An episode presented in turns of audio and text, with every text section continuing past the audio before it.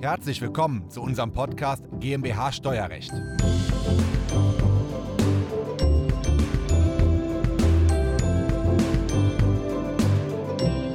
Viele Unternehmer haben eine Million Euro auf dem privaten Girokonto und haben die Frage, wie kann man das optimal investieren? Naja, denken Sie einmal drüber nach, eine Million Euro zu überweisen auf eine ausländische Rentenversicherung oder Lebensversicherung. Diese Übertragung ist einkommensteuerfrei. Die ausländische Lebens- und Rentenversicherung wird diese Beträge reinvestieren. Die Erträge hieraus sind auch steuerfrei.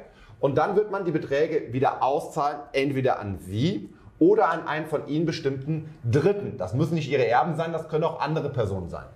Diese Auszahlung unterliegt manchmal der Erbschaftssteuer, manchmal der Einkommensteuer. Das kann man aber optimieren. Und all das hat noch einen weiteren Vorteil, nämlich, das sollte in der Zwischenzeit bei Ihnen unternehmerisch etwas mal schief laufen und Ihr ganzes Vermögen durch die Insolvenz, ja, das durch Insolvenzverfahren gefändet werden, ist das Vermögen in der ausländischen Renten- und Lebensversicherung davor abgesichert. Und warum wir das jetzt mit einer ausländischen Lebens- und Rentenversicherung machen, das bespreche ich mit Professor Olaf Gierhacke. Diese Folge ist der Audiomitschnitt unseres YouTube-Videos. Das Video verlinken wir Ihnen in der Beschreibung. Herzlich willkommen hier in Köln. Mein Name ist Christoph Jun, ich bin Professor für Steuerrecht. Ja, und zusammen mit Professor Dr. Olaf Gierhake reden wir heute einmal über das Thema ausländische Renten und, ja, ähm, Renten- und Lebensversicherungen als Anlagevehikel quasi für eine Einmalzahlung, die ich überweise. Herr Professor Gierhake ist aus unseren Videos umfassend bekannt. Ähm, er berät viel in Liechtenstein vor Ort und auch in der Schweiz. Ist er, Sie, sind, Sie, wohnen, also, Sie wohnen in der Schweiz. Ich wohne in der Schweiz. Ich wohne am Zürichsee, genau. Sie wohnen am Zürichsee und ich glaube ungefähr eine Stunde weiter, äh, wie ich Sie besucht habe, da ist dann Liechtenstein der wunderbares Büro. Dreiviertelstunde pendel ich dann wöchentlich nach, nach, nach Liechtenstein. Genau. Alles klar. Ja, ich bin damals von Zürich gefahren, das war eine, war eine knappe Stunde. Genau. Aber ähm, super schöne Gegend, müssen Sie sich auch mal angucken, wenn Sie vor Ort sind. Aber da reden wir heute nicht drüber. Wir reden heute über Anlagemöglichkeiten für Einmalbeträge. Richtig. Das Vehikel einer Lebens- oder Rentenversicherung kennen wir alle. Und in der Regel investieren wir in deutsche Lebens- und Rentenversicherungen. Jetzt sagen Sie, im Ausland ist es besser. Warum? Naja, also im Grunde genommen ist es ja wie mit allen Finanzprodukten. Ein deutscher Anleger hat ja die Möglichkeit, Finanzdienstleistungen nicht nur in Deutschland in Anspruch zu nehmen, mhm. sondern aus dem europäischen Binnenmarkt frei zu wählen. Das heißt also, er kann in der EU oder auch im EWR-Raum seine Vertragsparteien und damit sein rechtliches Setup frei wählen. Und äh, jetzt, wenn man bei eine, einem Lebens- oder Rentenversicherungsvertrag mit einer deutschen Versicherungsgesellschaft abschließt, dann trifft man damit ja im Prinzip eine Entscheidung mit einer Gegenpartei, mhm. die dem deutschen Aufsichtsrecht unterliegt. Ja, und ähm, wenn man der gleiche Anleger jetzt drüber nachdenkt, äh, mit einer Versicherungsgesellschaft im Ausland den, einen Vertrag abzuschließen, dann unterliegt diese Versicherungsgesellschaft dem Aufsichtsrecht der, der, der Ansässigkeits, äh, des Ansässigkeitslandes der Lebensversicherungsgesellschaft. Mhm. Und da gibt es in Europa durchaus Unterschiede und da gibt es manche Jurisdiktionen, die sind für vermögende Kapitalanleger besser geeignet als andere. Und äh, insbesondere in Luxemburg und in Liechtenstein äh, da sind die Rahmenbedingungen für vermögende Anleger äh, nach meiner Einschätzung deutlich besser als bei denjenigen in Deutschland. Spielen wir es mal durch. Man überweist eine Million Euro an einen deutschen Versicherer, der investiert und es kommt irgendwas Unvorhergesehenes und der Versicherer ist pleite. Der geht mhm. in Insolvenz und die Insolvenzmasse ist so groß, dass ich nur einen Bruchteil meines Vermögens rausbekomme. Ist das dann in Deutschland irgendwie nochmal abgesichert? Naja, also es gibt eben, ähm, das ist nicht besonders gut abgesichert. Genau an den Stellen zeigen sich eben die Details in den Unterschieden. Ja, also ähm, wenn ein Lebensversicherungsunternehmen in Deutschland in eine Schieflage gerät, dann kommt natürlich vorher Überlegungen zutrage, wie kann man dieses Versicherungsunternehmen denn retten. Und mhm. da sind im deutschen Aufsichtsrecht entsprechende Regelungen vorhanden, die darauf hindeuten, dass nicht notwendigerweise die Versicherungsanleger da besonders eine privilegierte Stellung haben. Also es kann durchaus sein, dass vorher, so steht es im deutschen Aufsichtsrecht drin, die äh, Rückzahlungsansprüche von deutschen Versicherungsnehmern zurückgebunden würden mit dem Ziel, äh, die Versicherungsgesellschaft vor einem großen, vor einem Crash zu, zu schützen sozusagen. Mhm. Ja, also da ist das in Liechtenstein und in Luxemburg etwas anders geregelt. Wenn da eine Versicherungsgesellschaft in eine Insolvenz gerät, mhm. dann sind die Vermögenswerte, die die einzelnen Versicherungsverträge rückdecken, die also im Prinzip äh, die Verträge der, äh, für, die, für die Bedeckung der Verträge zuständig sind, für die Leistungen, die die Versicherungsgesellschaft den Begünstigten zugesagt hat, aus der Insolvenzmasse der Versicherungsgesellschaft ausgeschieden. Ja? Das heißt, da ist es für einen vermögenden Anleger, der eben jetzt eine Million anlegt oder auch fünf Millionen oder zehn Millionen, ähm, der ist mit, einem, mit den aussichtsrechtlichen Rahmenbedingungen, mit einigen Auslandsjurisdiktionen ähm, besser bedient. Und die steuerrechtlichen Rahmenbedingungen sind ja für Auslandsversicherungen wie für Inlandsversicherungen im EWR-Raum äh, identisch. Das, das sind ja genau die Punkte, wo Personen mit sehr viel Vermögen wissen, wie sie es machen, weil sie die Berater haben. Personen mit, oder Unternehmer mit kleinerem Vermögen, 100.000, 500.000 Euro, die sich in Deutschland beraten lassen und natürlich nur die deutschen Finanzprodukte angeboten bekommen. Und man fragt sich immer, warum machen das die Großen? Man bekommt das so durch die Presse so ein bisschen mit. Warum machen die das immer im Ausland? Naja, weil die Berater haben im Ausland. Und das ist jetzt, YouTube bietet da ja eine wunderbare Grundlage für, das auch in die breite Masse zu kommunizieren. Warum jetzt sehr reiche Personen das im Ausland machen, was da die Vorteile sind. Mhm. Ne? Ähm, mich interessiert es, wie sieht es mit den Versicherungsverträgen denn aus steuerlicher Sicht aus? Ja. Äh, muss ich jetzt in Deutschland was versteuern? Wie ist das mit der Versicherungssteuer in Deutschland? Ähm, ja.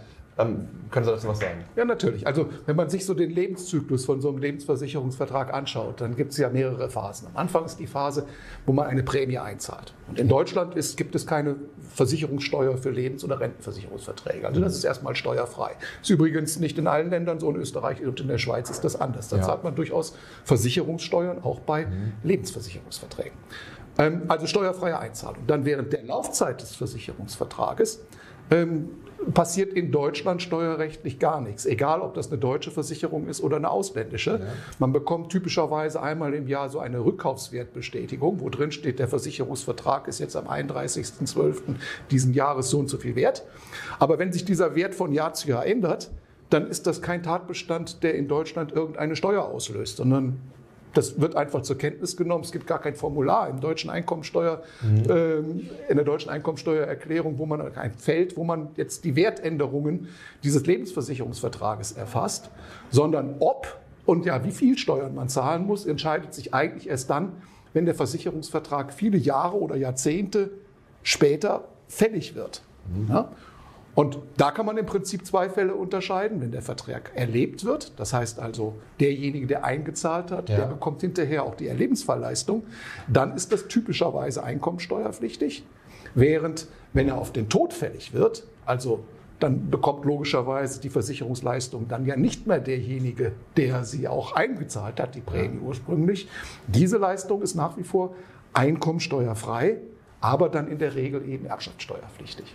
Ähm, soweit dann zur laufenden Besteuerung, also zur Einmalung und zur laufenden Besteuerung. Und jetzt muss das Geld ja nun wieder ausgezahlt werden. Mhm. Es gibt ja verschiedene Möglichkeiten. Das ähm, ich, wird mir ausgezahlt, es wird den ausgezahlt, den ich begünstige, in meinem Todeszeitpunkt. Ähm, es kann sein, dass die Person, die es ausgezahlt bekommt, ich oder die begünstigte Person in Deutschland ist. Es kann auch sein, dass die Person dann im Ausland ist.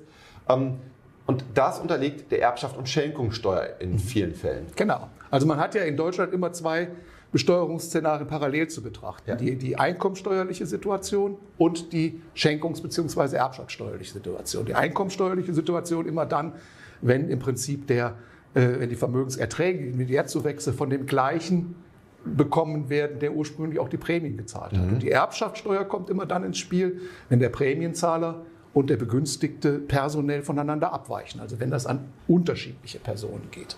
Und da ist es eben Ertragsteuerlich geht deswegen eine Todesfallleistung ins Leere, weil man sagt, wenn eine Todesfallleistung anfällt, dann bekommt ja jemand anders das Geld. Also deswegen ist das einkommensteuerfrei, aber erbschaftssteuerpflichtig, mhm. während es bei einer Erlebensfallleistung genau umgekehrt ist.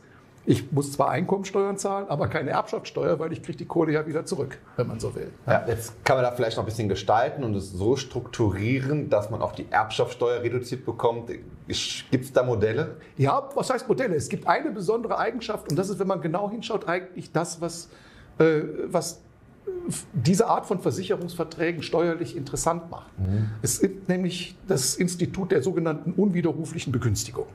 Das bedeutet, dass derjenige, der den Versicherungsvertrag abgeschlossen hat, ja. sagt, du, liebes Familienangehörigenmitglied, Kind, Ehefrau, wer auch immer, dich, berufe ich, dich begünstige ich jetzt unwiderruflich. Was bedeutet das? Dass diese Versicherungsleistung in vielen Jahren und Jahrzehnten nicht an mich ausgezahlt wird, mhm. sondern an den als unwiderruflich begünstigte Person. Ja? Das heißt, das Geld geht in jedem Fall dann nicht mehr an mich, mhm. sondern an den unwiderruflich Begünstigten. Das wiederum ist letztlich ja faktisch schon eine Art verbindliche Vermögensverschiebung von mhm. mir weg zu dem unwiderruflich Begünstigten, aber mit der Besonderheit, dass zu dem Zeitpunkt, wo ich diese unwiderrufliche Begünstigung bestelle, also wo ich der Versicherungsgesellschaft sage, hier, meine Frau ist unwiderruflich begünstigt oder mein Kind oder meine Enkelkinder, mhm. Ähm, in dem Moment zahle ich keine Schenkungssteuer. Ja, das heißt, das ist das einzige mir bekannte Institut, wie man Vermögenswert bindlich von einer Person auf eine andere schieben ja. kann, ohne dass in dem Moment eine Schenkungssteuer schon anfällt. Das Vermögen ist bei mir weg. Ja. Es ist aber auch noch nicht ganz richtig bei der anderen Person angekommen. Genauso ist es, weil es kommt ja erst beim Zufluss bei ja. mir an. Ja, und das kann ja viele Jahre und Jahrzehnte hängen. Ja, das hängt, Vermögen hängt so zwischen Baum und Borke, wenn man so mhm. will. Und es ist für versteuerliche Zwecke nur noch schwer greifbar. Ja, verstehe. Und dann gibt es ja auch noch einen weiteren Vorteil. Ich nehme die eine Million Euro als Unternehmer, also die Welt ist in Ordnung, übertrage die auf eine Versicherung Ausgezahlt wird die vielleicht nicht an mich, sondern an Begünstigte, die ich frei benennen kann in meinem Todeszeitpunkt oder vielleicht auch an mich, nur haben wir wieder andere steuerliche Situationen. Drei Tage später mache ich eine Unternehmerfehlentscheidung, mein ganzes Vermögen ist weg, ich gehe in die Privatinsolvenz. Mhm. Wird dann meine Versicherung mitgepfändet? Das ist ein guter Punkt. Also wenn eine unwiderrufliche Begünstigung ausgesprochen wird, dann habe ich mich ja als Versicherungsnehmer entreichert ja. zu dem Zeitpunkt. Ja? Und zwar zugunsten der unwiderruflich begünstigt. Das ist im Zweifel eine Schenkung, wenn man so will, die auf den Weg gebracht wird, also unwiderruflich auf den Weg gebracht wurde. Und wenn man da jetzt sagt, man kommt in eine Insolvenz, dann gibt es eben zum Beispiel ja Anfechtungstatbestände. Ja, das mhm. heißt also, äh, dass man innerhalb gewisser Zeiten, in Deutschland vier Jahre ist die Schenkungsanfechtung, mhm. auf unentgeltliche Verfügungen, wie zum Beispiel solche unwiderruflichen Begünstigungen, ja. Rückgriff nehmen kann. Ja, das heißt, im Prinzip und theoretisch kann ich vier Jahre lang diese unwiderrufliche Begünstigung von Seiten der Gläubiger noch anfechten lassen. Mhm. Im Umkehrschluss heißt das aber auch, wenn diese vier Jahre nach der unwiderruflichen Begünstigung abgelaufen sind, dann ist dieses Vermögen safe.